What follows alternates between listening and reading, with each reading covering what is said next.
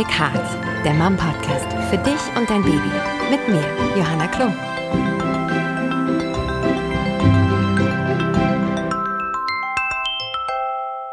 Hi zusammen und herzlich willkommen zu Little Big Heart, der Mom Podcast für dich und dein Baby.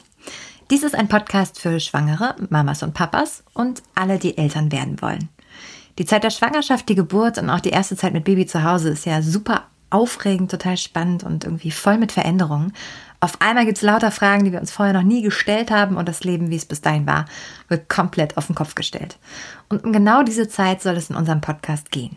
Ich bin Johanna Klum, bin Mama und Moderatorin und lade mir zu jeder Folge passende Experten ein, mit denen ich ganz offen und ehrlich, ungefiltert über alles sprechen will, was werdende und frisch gebackene Eltern so bewegt. Wir möchten euch in dieser ganz besonderen Lebensphase begleiten und über Fragen, mögliche Sorgen und auch die ein oder andere Vollkatastrophe sprechen, durch die man als Eltern wahrscheinlich einfach mal durch muss. Aber vor allem wollen wir zusammen mit euch Vorfreude teilen, diese besondere Zeit genießen, euch Mut machen und mit unseren Erfahrungen unterstützen. Ich selbst bin Zweifachmama. Meine Tochter ist vier, mein kleiner Sohn ein Jahr alt. Und ich freue mich, wenn ihr mich und Mama auf unserer Podcast-Reise begleitet. Heute ist ein zweites Mal die liebe Rika bei mir zu Gast. Sie ist Psychologin. Hi. Genau, hi. Ich wollte noch ein bisschen Werbung für dich machen. Hat eine eigene Praxis. Dann im schönen Berlin, um die Ecke bei mir. ähm, und ja, du begleitest äh, Paare und äh, ja, Eltern einfach bei ihrem Elternwerden auch ganz viel. Ähm, das letzte Mal, ähm, als du zu Gast warst, haben wir über die letzten Wochen vor der Geburt und wie man sich als Paar auch irgendwie auf dieses Leben als Eltern so vorbereiten kann, gesprochen. Und jetzt ähm, möchte ich mich mehr der Zeit nach der Geburt widmen. Mhm. Aber Rika, vielleicht für unsere neuen Hörer, stell dich doch kurz noch mal ein bisschen vor. Genau, ich bin Rika, ich bin Psychologin, wie du gesagt hast, arbeite in Berlin, ähm, habe da seit sieben Jahren meine Praxis. Mir macht das total viel Spaß. Ich arbeite hauptsächlich mit Paaren ähm, und ich bin seit acht Monaten auch selber Mama hey. von einem kleinen süßen Jungen. genau. Ja, das stimmt, der ist echt super süß. Voll schön. Danke. Ähm, wenn junge Eltern deinen Rat suchen, was für Fragen begegnen dir da am häufigsten? Ähm, also ich habe ja viele junge Eltern und was ich sehr, sehr oft sehe, ist, dass, ähm, dass diese Zeit des Wochenbetts was mit dem Paar macht. Mhm. Ähm, also es gibt natürlich sehr unterschiedliche Fragen. Ja, wann können wir wieder Sex haben oder warum geht das so lange nicht oder soll ich, also es, es gibt die vielfältigsten Fragen, mit denen Leute zu mir kommen. Aber was ich immer wieder sehe, ist, dass einfach diese Zeit von Wochenbett unterschätzt wird, ja. dass es auch eine sehr sensible Phase für die Beziehung ist, dass ähm, ein Kind zu bekommen und die, die Zeit mit diesem Baby ähm, auch ein bisschen eine Feuerprobe für Beziehungen darstellt. Mhm. Und die Liebe kann natürlich total wachsen, weil man sich sieht, ähm, weil man sieht, wie der andere mit diesem Kind interagiert, weil so man schön, dankbar ist vielleicht, genau. Also man, man kann den Partner nochmal in ganz anderen Facetten wahrnehmen. Ähm, und es gibt leider aber auch die Gegenseite, dass man einfach von vor Überforderung und Müdigkeit und vielleicht zu hohen Standards an sich selber ähm, auch seine schlimmsten Seiten mal rauskehren mhm. kann in dieser Zeit und dass Partner sich gegenseitig sehen, wie sie sich vorher nicht gesehen haben, auch im Sinne von, also wie ich meinen Partner angeschrien habe in mhm. dieser Phase, das habe ich vorher noch nie im Leben gemacht, eigentlich bei gar keinem ja. in meinem Leben, glaube ich. Ähm, Genau, auch, auch so etwas kann da passieren und ähm, es ist auch okay, es gehört auch ein Stück weit dazu. Ich möchte das ein bisschen normalisieren, dass man auch, ähm, ja, dass diese Zeit einem auch was abverlangt und ähm, deswegen auch gut vorbereitet sein möchte. Mhm. Ähm, und dass man da einfach mit, sich ein bisschen ein bisschen entspannt ist und sich nicht zu viel abverlangt und sagt, dass es ist normal und gehört dazu, dass wir auch manchmal echt reizbar sind, zum Beispiel. Ja, das finde ich ja. total wichtig, dass du das sagst, weil ich habe so das Gefühl, ähm, man hat so hohe Ansprüche an sich selbst. Ja. Ja. Also man möchte irgendwie oder man kennt das ja dann auch, ne? Man kennt das dann von Insta oder sonst wo, wo man diese ähm, Mütter, die gefühlt vor 20 Minuten ihr Baby bekommen haben, die super schön und total entspannt, total niedlich da liegen. Alle sind in matchy-matchy Outfits und sie rein zufällig mit einem frischen ähm, Blowout ähm, liegt ja. sie da. Äh, ich bin da wirklich erstaunt. Ja, also ähm, wir wissen ja eigentlich alle, dass, ähm, dass das nur eine Facette und eine sehr gut gefilterte Momentaufnahme ist. Aber lasst uns mal alle, glaube ich, ein bisschen von unseren Ansprüchen an uns selbst ähm, runterkommen und entspannt sein und zulassen, dass, dass wir wissen, dass das war gerade das Größte, was ein Frauenkörper, glaube ich, so machen kann, ist ein Baby auf die Welt bringen. Und der darf und muss jetzt erstmal heilen. Und genau. auch, ähm, also ich weiß nicht, wie es bei dir war, aber meine Hormone, Halleluja. also von ähm, Baby angucken und in spontanen Begeisterung schluchzend ausbrechen, ja, über äh, totalen Schlafentzug und ich kann nicht mehr, gar nichts geht, über das Gefühl irgendwie, man müsse jetzt noch den Besuch empfangen, weil der kommt ja von so weit her und fühlt sich verpflichtet, ähm, kommt so viel zusammen. Und ich glaube, am allermeisten würde ich ähm, jungen Eltern auch mitgeben wollen, ihr müsst gar nichts, ihr müsst mhm. eigentlich nur gucken, dass dieses kleine Wesen jetzt gut ernährt wird und ähm, die Mama muss ähm, gepflegt werden und was man ihr abnehmen kann, fände ich toll, wenn man im Kollektiv der Familie versucht, es ihr abzunehmen. Ja. Oder? Ja, absolut, absolut.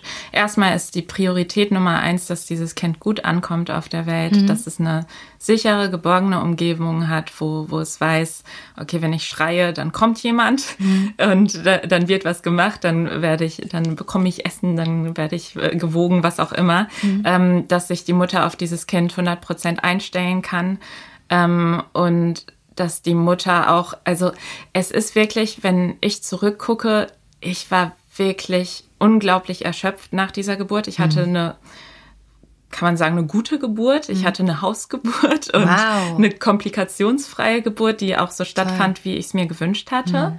Ähm, und trotzdem war ich na natürlich danach, wenn man 13 Stunden, also insgesamt hat sich schon über 13 Stunden gezogen, mhm ähm, wo man kaum essen kann, kaum trinken, irgendwie die ganze Zeit der, der Körper arbeitet, da ist man einfach unglaublich erschöpft danach ja. und hat auch diese Schmerzen erlebt und so. Also es ist ähm, echt ein Marathon, durch den man da geht. Mhm. Und dann muss man ja sofort für dieses Kind sorgen und ja. dann äh, anlegen, hofft, dass es irgendwie mit dem Stillen klappt. Wenn man noch kein Kind bekommen hat, dann weiß man ja auch noch gar nicht, wie kommt da jetzt wirklich was raus und funktioniert ja. das alles so.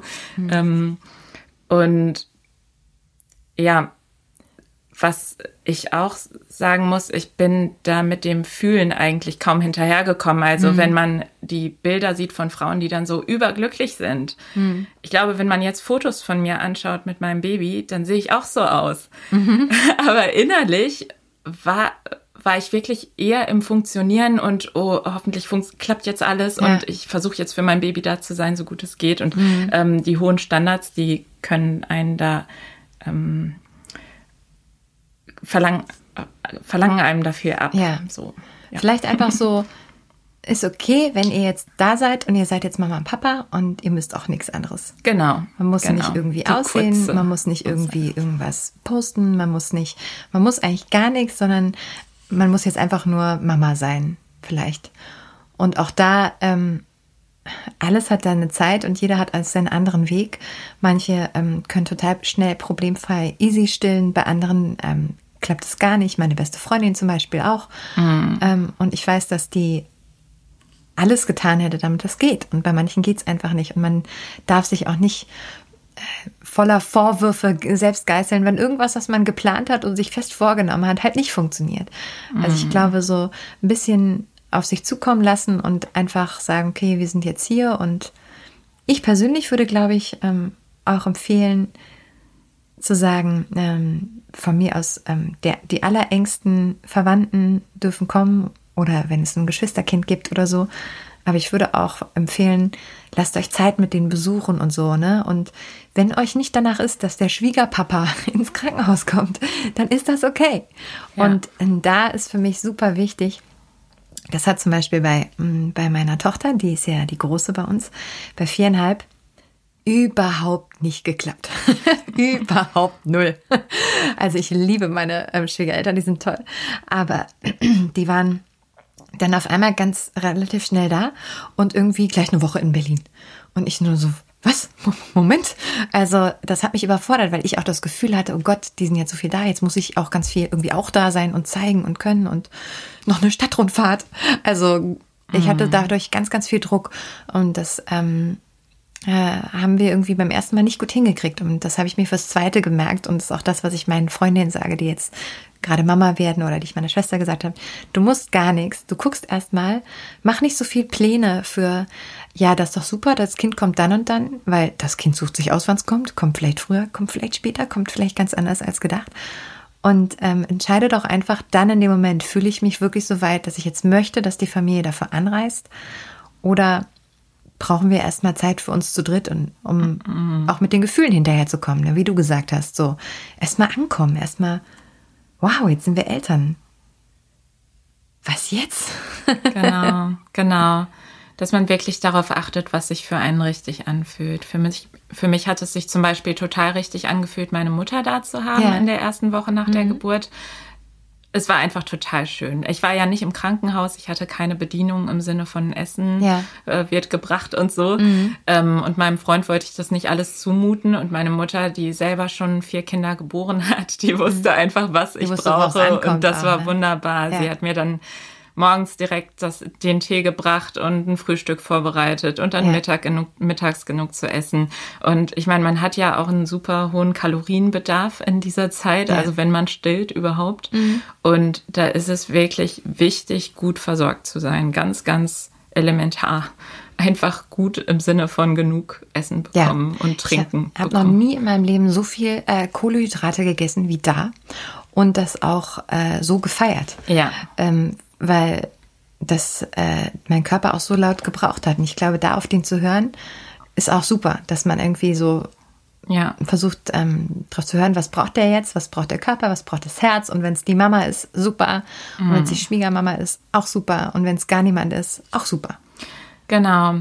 Ähm, ich finde nur, also was mir nicht bewusst war vorher, war, wie, wie schwach ich nach der Geburt sein würde und dass für mich wirklich jeder Gang in die Küche auf die Toilette am Anfang selbst ja. einfach eine Anstrengung ist und dass ich da auf Hilfe angewiesen bin. Also ähm, ich glaube, dass das auch für die Partnerschaft eine sen sehr sensible Zeit ist, ja. in der auch der Mann sich mhm. wirklich gut einbringen kann und dem ihm sollte es bewusst sein, dass er hier wirklich wichtig ist, ja. wirklich wichtig ist, um für seine Partnerin da zu sein oder wie kann er da sein? Wie was würdest du äh, Männern sagen oder vielleicht auch Frauen sagen, hm. dass sie ihren Männern sagen, wie können die sich jetzt am, am, am besten einbringen in dieser Zeit?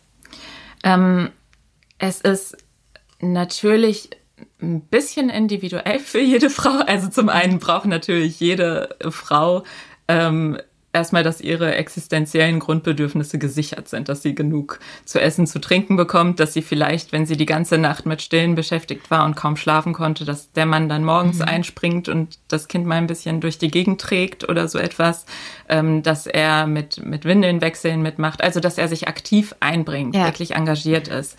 Das ist super wichtig. Wie genau das von Frau zu Frau aussieht, ähm, ich glaube, da sollte sich jeder auch mal selber Gedanken machen. Ähm, was brauche ich eigentlich, um mich gut umsorgt zu fühlen mhm. und wie kannst du mir dabei helfen? Für mich ist ein Frühstück zum Beispiel wichtig, für manche Frauen vielleicht nicht. Ähm, solche Sachen, aber dann auch auf emotionaler Ebene. Ähm, was brauche ich von dir, um, um mich emotional aufgehoben zu fühlen? Was ist, wenn ich meine Weinkrämpfe habe mhm. und heule? Möchte ich, dass du mich in den Arm nimmst? Möchte ich, dass du einfach bei mir bist, mir vielleicht ein bisschen den Nacken massierst oder mit mir redest mhm. oder ja. Weil das ist, glaube ich, auch nochmal so ein Thema. Man, man denkt ja irgendwie, so, jetzt haben wir es geschafft. Kind ist da. Jetzt haben wir diese Hormonachterbahnfahrt erledigt. Genau. Und das stimmt halt nicht. Sondern das da ist geht's ja, gerade erst los. Das ist ja nochmal eine brutale Umstellung auch von allem, was in dem Körper passiert, der sich jetzt zum Beispiel in vielen Fällen auf das Stillen einstellt oder auf einfach mit dem krassen Schlafentzug klarkommen muss, wo diese ähm, Mama-Hormone, nenne ich sie immer liebevoll, irgendwie voll am Gange sind.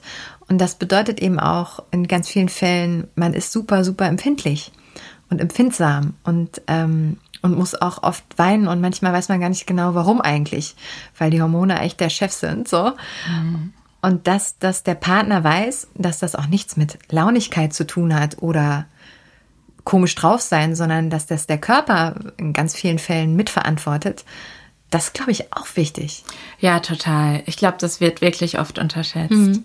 So diese erhöhte Sensibilität in der Zeit, dass, dass sie einfach dazugehört und das ist normal. Und ja. da braucht man sich nicht zu große Sorgen machen. Andererseits ähm, genügt es auch nicht, das ein, dann einfach abzutun, als äh, ist ja normal, sondern trotzdem Man ist es ja wichtig, da eingehen. zu sein ja. und ja. darauf einzugehen.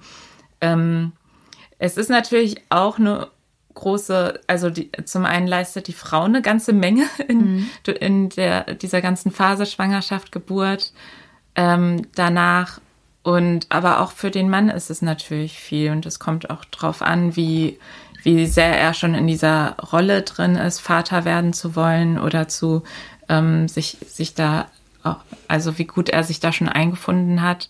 Ähm, wie gut er das dann ja kann. Auch, ne? Ist ne? ja auch anders, ne? Also wir haben das Baby ja die genau. ganze Zeit schon im Bauch. Wir sind gefühlt einfach schon zehn Monate lang Mama. Und ähm, so sehr das die Eltern, also die Papas auch sind, das ist ja das erste Mal, wo sie das Baby wirklich spüren, ne? wenn sie es in den Arm bekommen. Was auch wunderschön und besonders ist. Und ähm, ja. wie du das auch gesagt hast, es ist, ach, es gibt so schön, den Papa deiner Tochter oder deines Sohnes zu sehen, wie er verliebt auf das Baby guckt. Ich sehe es noch so vor meinen Augen, wenn die auch so sehen, was für ein Wunder. Ja, das ist wirklich so was Besonderes. Und es ist in vielen Fällen ja so das erste Mal, wo es so, so ganz richtig ankommt. Ne? Mhm. Weil jetzt haben sie es in der Hand. Wir haben es vorher schon monatelang gespürt. Und ähm, das braucht dann vielleicht manchmal auch einen kleinen Moment, oder? Genau, Männer brauchen oft ein bisschen länger, um in diese Rolle zu finden. Ähm, was ich aber ganz schön finde, was ich oft gehört habe von meinen Paaren, ist von Männern, dass sie seitdem mehr Zugang zu ihren Emotionen gefunden haben, seit sie ein Kind haben. Schön.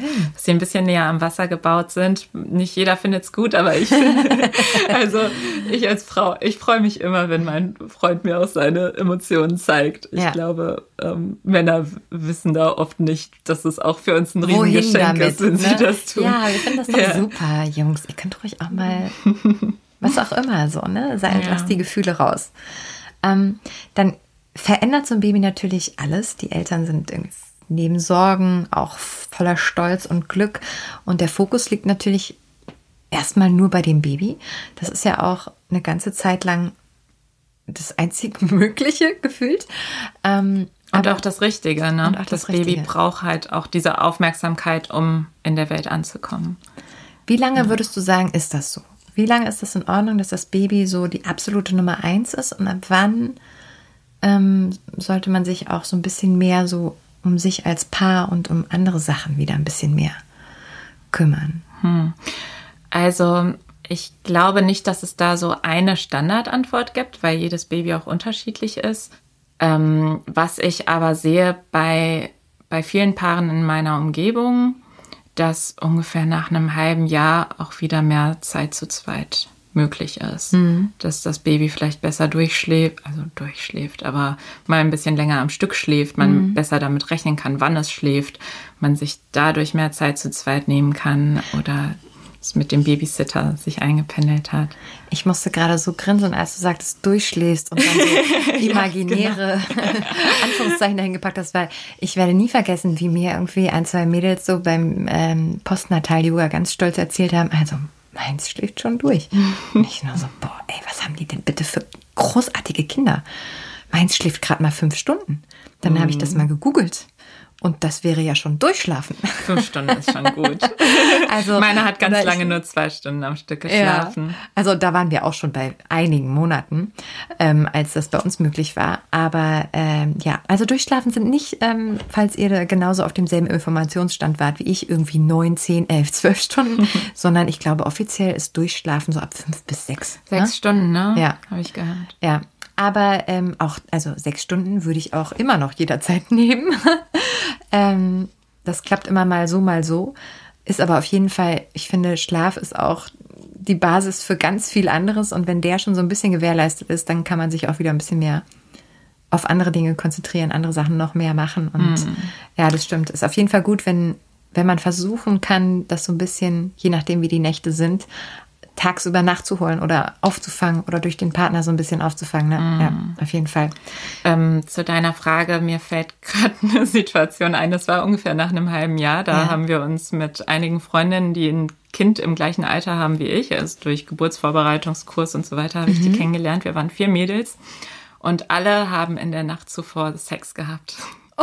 Und wir haben es uns gegenseitig erzählt und so, boah, nach so langer Zeit, mal wieder. Und haben unsere Erfahrungen ausgetauscht und alle fanden es ganz gut. Also wurden nicht so sehr vom Baby gestört und es ist halt cool. ging. Und da habe ich so gedacht, ah, ein halbes Jahr so ist vielleicht eine Regal. Zeit. Die, ja. ja. ja, ist doch, es ist doch schön. Ja, das ist übrigens auch ein totales Thema, was ähm, mhm. unsere Zuhörer ganz viel interessiert. Ähm, da kommen nämlich ganz viele Fragen zu. Wie immer äh, nehmen wir die aus der Community auch hier mit rein. Und das würde ich auch jetzt direkt mal schon mal machen. Ähm, die Frage ist nämlich, wie verändert sich so unser Sexleben? Also, es sind ganz viele Fragen dazu. Ich lese die mal vor und wir picken mhm. so ein bisschen raus, was wir gleich beantworten. Ähm, wie bleiben wir ein Paar und werden nicht nur zu Eltern? Ähm, wie schafft man es, äh, okay, das ist weniger sexlastig, sondern den Frust nicht aneinander, aneinander auszulassen? Ähm, wie ist es, wenn der eine Partner schon so weit ist und der andere aber noch nicht? Und überhaupt, wie ist denn das? Die Angst äh, mit dem ähm, oder vor dem zweiten, ersten Mal. Mhm. Also zum ersten Mal wieder Sex haben nach ähm, dem Baby. Also ähm, das eine ist ja, ich weiß nicht, wie es, du hattest zuerst einen Kaiserschnitt, glaube ich. Ne? Genau, ich hatte zuerst einen Kaiserschnitt. Und dann aber auch eine natürliche und Geburt. Bei meinem Sohn eine natürliche Geburt, mhm. genau. Ähm, wie ich es von mir kenne und auch von Freundinnen oder von meinen Paaren, ist bei einer natürlichen Geburt natürlich erstmal einfach mal gar nicht möglich, Sex zu haben. Zumindest vielleicht die ersten zwei Monate, drei Monate, je nachdem, wie viel gerissen ist. Das passiert ja relativ häufig oder das geschnitten wurde. Und dann tut es einfach weh.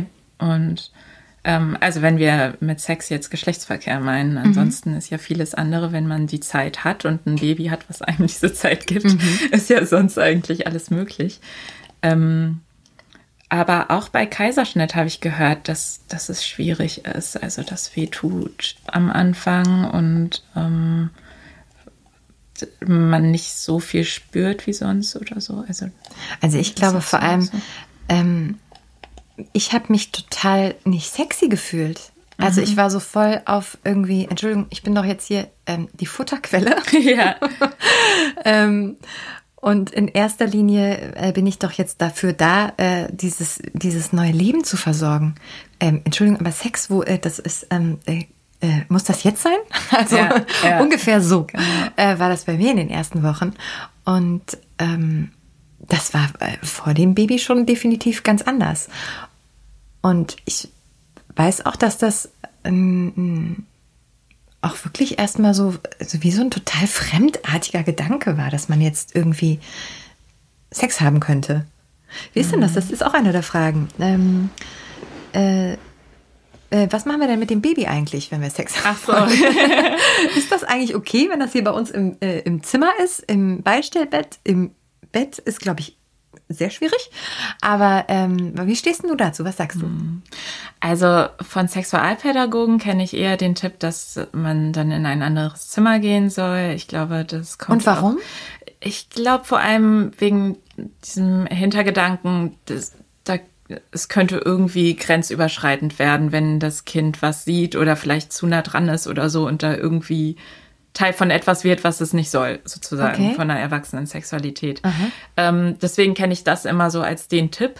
Mhm. Ich selber finde das aber äußerst unpraktisch, ehrlich ja. gesagt. Mhm. Also gerade so, äh, wenn, wenn das kleine, wenn der die Kleine noch im eigenen, im Schlafzimmer mitschläft, ähm, dann erstmal woanders hinzugehen und so. Man hat sowieso so wenig Zeit und ähm, ich denke, solange es nicht so der wildeste, ähm, lauteste, ich weiß auch nicht. Ich meine, eigentlich stört es das Kind ja nicht.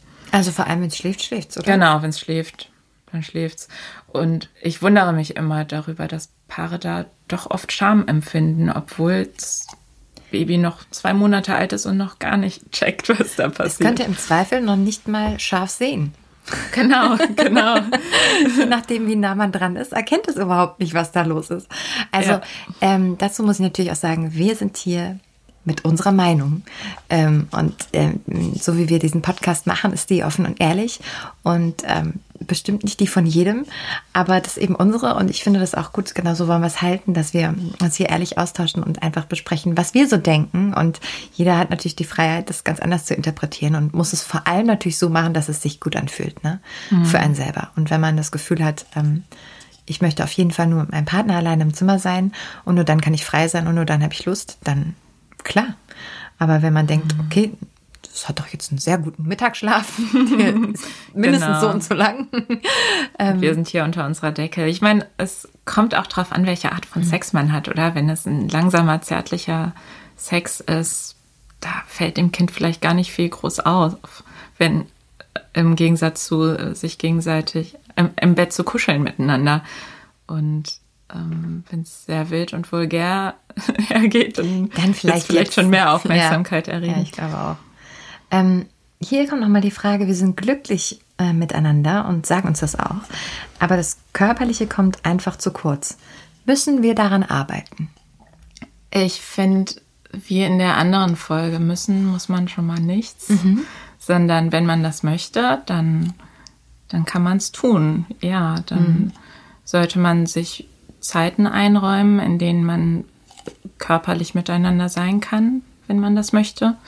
Ähm, vielleicht einen Babysitter holen und mit dem beginnen, was, was einem gefällt und woran Das man finde ich Spaß total hat. interessant, dass du das sagst, weil hier habe ich jetzt, ich habe auch so drüber nachgedacht und habe so überlegt und dachte mir so, also grundsätzlich bin ich ja sehr ein großer Fan von nix müssen.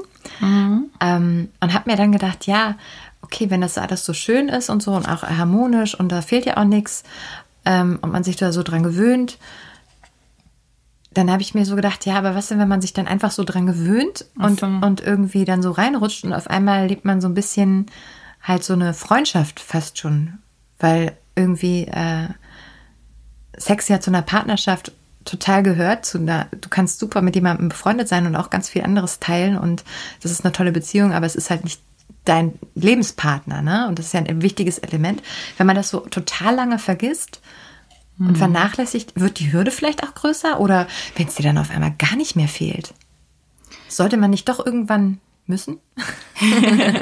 Ja, stimmt. Vielleicht kommt es auch drauf an, wie lange, ne? Ja. Äh, Zu welchem Zeitpunkt wurde diese Frage gestellt? Ja. Ich finde, nach einem halben Jahr braucht man sich da wirklich Nö, noch keine Sorgen machen. Ähm, nach einem Jahr kann, würde ich mir. Kann man vielleicht sagen, so jetzt könnte man Gedanken das mal machen. wieder so ja, ein bisschen mehr stattfinden lassen oder einfach Thema sein lassen, so ein bisschen mehr Zweisamkeit in jeglicher Form, ne? wie immer sich's richtig anfühlt. Genau. Weil man sich tatsächlich Sex abgewöhnen kann. Und es kommen auch Paare zu mir, die haben vielleicht sieben Jahre keinen Sex mehr gehabt oder zehn Jahre keinen Sex Ja. mehr gehabt. Gibt's, gibt's auch. Man kann sich das wirklich abgewöhnen und auch das körperliche Bedürfnis irgendwie abtrainieren. Und irgendwann fühlt es sich total komisch an, den anderen anzufassen.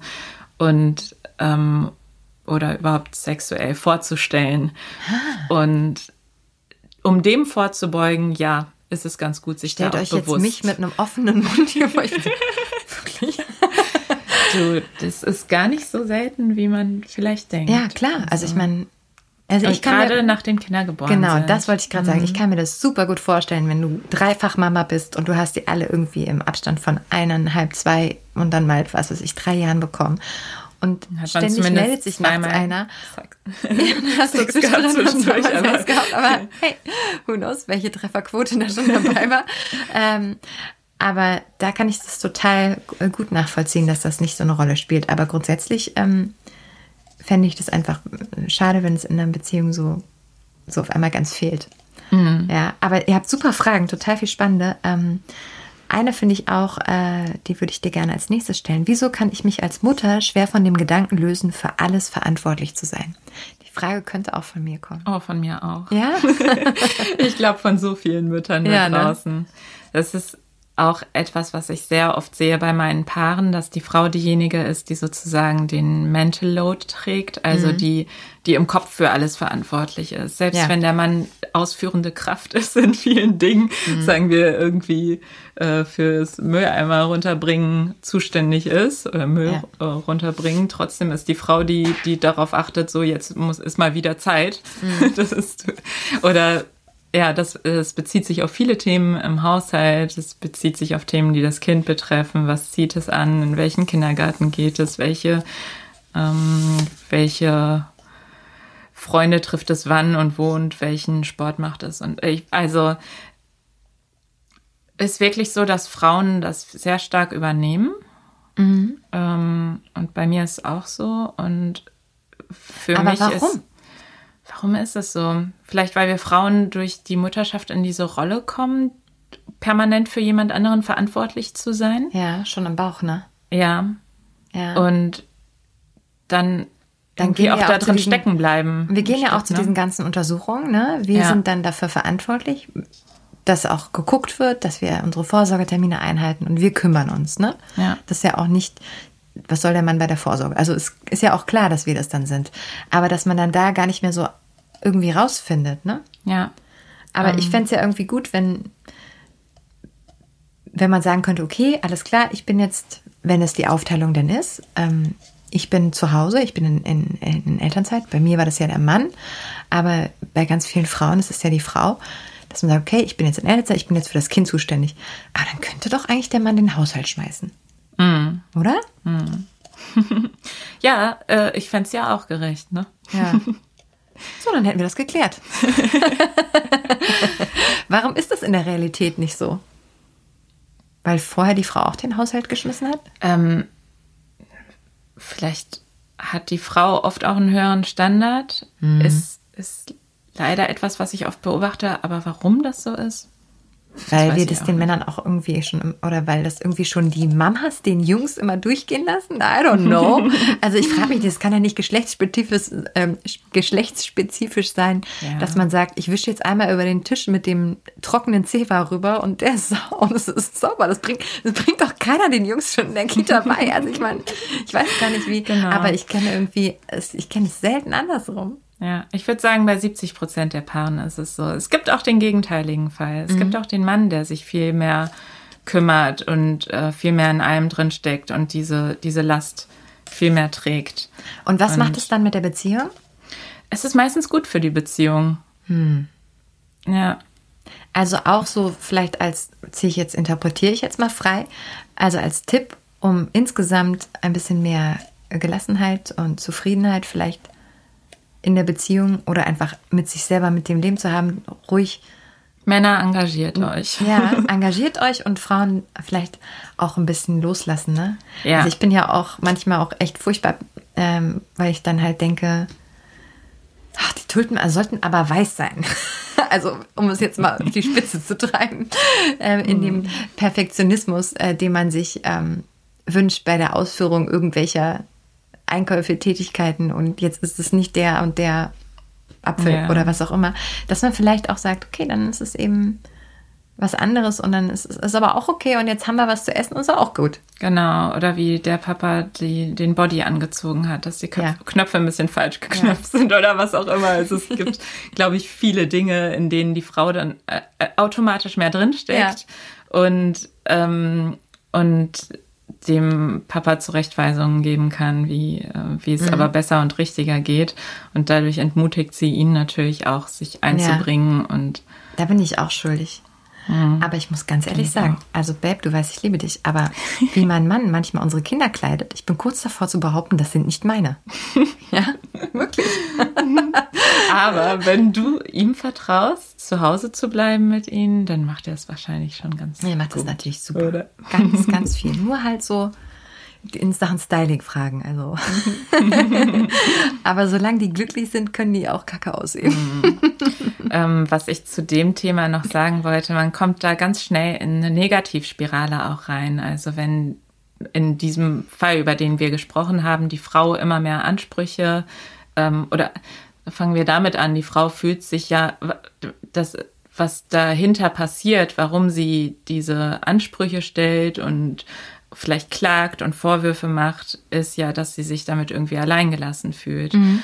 Ähm, und je mehr sie dann anklagt, umso mehr wird er sich unzulänglich fühlen, möglicherweise und sich zurückziehen und sagen, hey, du übertreibst ja total, so schlimm ist das doch alles nicht und ähm, so perfekt muss das alles nicht sein und wird, wird vielleicht umso mehr die Sachen auch auf die Weise, also äh, sich da daraus zurücknehmen und, und ihr sagen, steht noch mehr alleine da. Und sie steht noch mehr alleine ja, da, okay. genau. Und das kann sich wirklich sehr, sehr hochschaukeln. Ja. Ähm, dass sie sich am Ende einfach total alleingelassen fühlt und er in so einer Aufgeberposition ist. Ich kann ja eh nichts richtig machen. Ja, verstehe. Das heißt, ähm, der Ratschlag da wäre vielleicht, dass der Mann vielleicht auch fragt, wie kann ich helfen? Mhm. Dass mhm. er ähm, dann auch einfach frei Total. sagt, ich nehme an, was, was du abgeben möchtest. Mhm. Und für die Mama vielleicht zu wissen, okay, es wird dann anders, aber es wird auch gut. Und das ist auch okay. Ja? Genau. Und er macht es auf seine Art. Ja, finde ich gut. Jetzt würde ich gerne mit dir unsere Short Little Questions machen. Mhm. Unsere Schnellfragerunde. Zehn Fragen. Wir haben aber nur 20 Sekunden. Mal gucken, wie viel wir schaffen. Und ähm, bist du bereit? Mhm. Dann geht's los. Wer war aufgeregter vor der Geburt? Du oder dein Mann? Ich. Kurz nach der Geburt war schon alles vergessen, ja oder nein? Nein. Bei Erziehungsfragen immer einer Meinung oder viel Diskussion? Viel Diskussion. Als Mama muss man auf vieles verzichten, ja oder nein? Jein. Ich schaffe es mir im Mama-Alltag Freiräume zu schaffen, ja oder nein? Jein. Ratschläge von anderen Eltern nerven, ja oder nein? Von Schwiegereltern und älteren Personen, die irgendwie gerade nicht mehr so drin stecken, aber das mal hinter sich haben und glauben ja. jetzt irgendwie ganz viel zu wissen. Und auch so eine andere Generation, ne? Das mhm. ist einfach noch ein bisschen anders. Früher ist man ja mehr von so einer lerntheoretischen Perspektive ausgegangen, dass man gesagt hat, Babys, die weinen und dann dafür sozusagen belohnt werden, weil dann kommt die Mutter und macht was. Die lernen ja noch mehr zu weinen. Mhm. Und das hat man auch in der psychologischen Forschung so geglaubt und das wurde verbreitet, vor allem in den 40ern. Und heute weiß man, dass viel, viel wichtiger ist, dass die Frau ihrer Intuition folgt und wenn das Baby weint, auf das Baby eingeht und ähm, dem da den Signalen auch un unmittelbar folgt. Und das Baby hat nun mal als einzige Sprache, wenn es klein ist und ein Bedürfnis hat, das Weinen und das ist wichtig ernst zu nehmen. Und die ältere Generation hat oft das noch in sich und sagt, ja, wenn, wenn du sofort gehst, dann verwöhnst du doch das Kind. Lass es doch ruhig mal ein bisschen weinen. Oder still ist nicht so viel. Du, du wirst, wirst es nur schwer haben, wirst es ständig stillen müssen, wenn du das so nach Bedarf tust. Jede, alle zwei Stunden reicht. Oder sowas. Ne, da wird einem viel reingeredet und da ist es wichtig, bei sich selber zu bleiben und bei der eigenen Intuition. Ja, ist auch spannend, weil ich glaube, da gibt es immer noch super viel unterschiedliche Ansätze, wie man das jetzt äh, irgendwie am besten fürs Kind macht. Und ich glaube, auf sich zu hören ist ganz wichtig. Und ich glaube, so eine Mama-Intuition, die ist schon auch einfach da. Also mhm. ich habe auch manchmal das Gefühl, nö, das ist jetzt ein Beschwerdewein, da muss ich jetzt nicht sofort hin. Und dann merke ich, nee, das ist jetzt was anderes, da muss ich jetzt sofort flitzen. Und ich glaube, für außen hört sich gleich an. Ja, Aber ich merke genau. irgendwie so, nee, nee, das war jetzt wichtig, da muss ich schnell. Weißt du? Ja. Ähm, eine Frage haben wir nicht geschafft, aber die würde ich dir sehr gerne nochmal stellen. Wenn ein Paar zu Eltern wird, ist das ein Härtetest für die Beziehung? Ja oder nein? Ja. Ja. Auf jeden Fall. Ich würde sagen, das ist so eine Art Feuerprobe. Also die Liebe kann sich vertiefen, man kann merken, was für ein gutes Team man ist und wie man ähm, miteinander, das, was wir schon hatten, den anderen so zu sehen in dieser in dieser neuen Rolle kann was ganz Schönes sein. Gleichzeitig ähm, ist man aber auch vor eine Situation gestellt, in der man noch nie war und die einem viel abverlangt. Und ähm, es lassen sich ja, ich glaube, 40 Prozent, wenn, wenn man der Statistik glauben möchte, trennen sich in diesem ersten Jahr nach der mhm. Geburt eines Babys. Also es macht wirklich was mit einer Beziehung und ähm, Woran liegt mhm. das, dass dass das so eine hohe Quote ist. Was meinst du? Ähm, ich glaube, dass sehr oft in dieser ersten Phase, in dieser sensiblen Phase, Bindungsverletzungen entstehen. Das heißt, wenn beispielsweise, also ja, wenn der Partner, wir reden hier irgendwie immer über diese Heteropaare, es kann ja auch, auch homosexuelle Paare geben, ähm, aber wenn eben die andere Person, wenn ihr nicht bewusst ist, wie wichtig es ist, jetzt da zu sein für die Frau, die gerade geboren hat, die gerade verletzlich ist und die einen einfach braucht. Und wenn es dann vielleicht noch Komplikationen gibt, Baby hat Fieberkrämpfe oder irgend, irgendetwas, wo ein mhm. schnelles Handeln gefordert ist und er einfach nicht bereit ist zu handeln, sondern irgendwie alles seiner Frau überlässt, dann kann es sein, dass in ihr, dass sie sich so sehr allein und im Stich gelassen fühlt, dass sich ihr Bild von ihrem Partner verändert als mhm. jemand, der egoistisch ist, dem sie egal ist, ähm, der, der nicht ihr Teampartner ist. Mhm. Und ich merke ganz oft, wenn Paare zu mir kommen, dass Verletzungen noch auf diese Zeit zurückgehen, auf die erste Zeit nach ah, der Geburt okay. eines Kindes. Das heißt, das mhm. ist dann vielleicht so ein Zeitpunkt, wo man gar nicht mehr so gut alleine den Weg zurückfindet. Ja, und wo man auch ruhig sich trauen sollte, Hilfe in Anspruch zu nehmen. Also natürlich, wenn man merkt, bei uns gibt es sowas, da habe ich mich so allein gelassen gefühlt, so im Stich gelassen gefühlt und ich brauche es, mit dir reden zu können. Ähm, und wenn man es schafft, das anzusprechen, das ist super. Wenn der Partner es schafft zu reagieren, indem er darauf eingeht und diesen Schmerz sieht und anerkennt, ähm, und auch mit in diesen Schmerz nochmal reingeht, dann ist es auch super. Mhm. Was aber oft passiert ist, dass sich der andere in, in dem Moment auch schuldig fühlt und vielleicht unzulänglich und der Scham drüber hat und, und das nicht gut ausdrücken kann und sich stattdessen ähm, wieder mehr zurückzieht oder defensiv reagiert, mhm. Dann ist es gut, die Hilfe von außen in Anspruch zu nehmen. Ja. Wenn man merkt, da kommen wir nicht weiter. Also ich glaube sowieso, so Hilfe annehmen ist ja was Tolles. ich bin ja für Hilfe von außen ähm, in einem Rahmen, den ich selber bestimmen möchte und gerne auch, wann ich möchte. Mhm. Aber manchmal ist Hilfe von außen einfach Gold wert, gerade irgendwie, ähm, wenn man wenn man frische Eltern geworden ist. Aber auch bei uns, ähm, meine Tochter ist viereinhalb, mein Sohn ist eineinhalb und jetzt ist seit äh, gestern Abend unsere Schwiegermama da, also meine Schwiegermama und ich lieb's. Hilfe von außen ist in dem Fall genau das, was wir brauchen.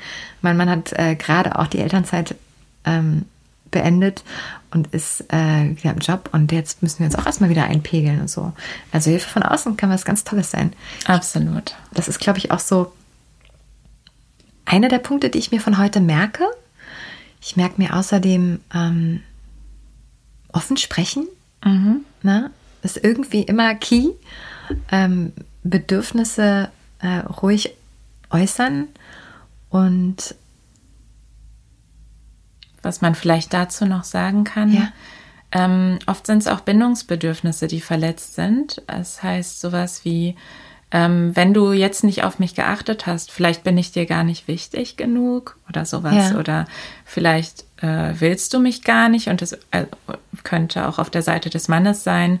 Ähm, vielleicht beschäftigst du dich jetzt nur noch mit dem Baby, weil du mich gar nicht mehr willst oder so etwas. Da, da kann vieles angetriggert werden, ja. was aber meistens ja damit zu tun hat, wie wichtig einem die andere Person ist ja. und dass man sich danach sehnt, sich geliebt und gewollt zu fühlen. Mhm. Und ähm, ja, es ist wirklich wichtig, darüber zu sprechen und sich dessen bewusst zu sein. Und machen wir uns nichts vor, es ist nicht besonders leicht, wenn auf einmal ein neues Baby da ist, ja. in das man schockverliebt ist, ähm, dem Partner dieselbe Aufmerksamkeit wie vorher zu geben. Das ist, glaube ich, sogar ganz unrealistisch, das von sich zu erwarten oder Absolut. von dem Gegenüber. Am Anfang dreht sich eben ums Baby und das mhm. darf es auch eine ganze Weile und das darf es auch im Schlafzimmer. Genau. und ähm, es ist eine Phase und dessen sollte man sich auch bewusst sein. Sie wird auch wieder vorübergehen. Genau. Und in der darf alles und nichts muss.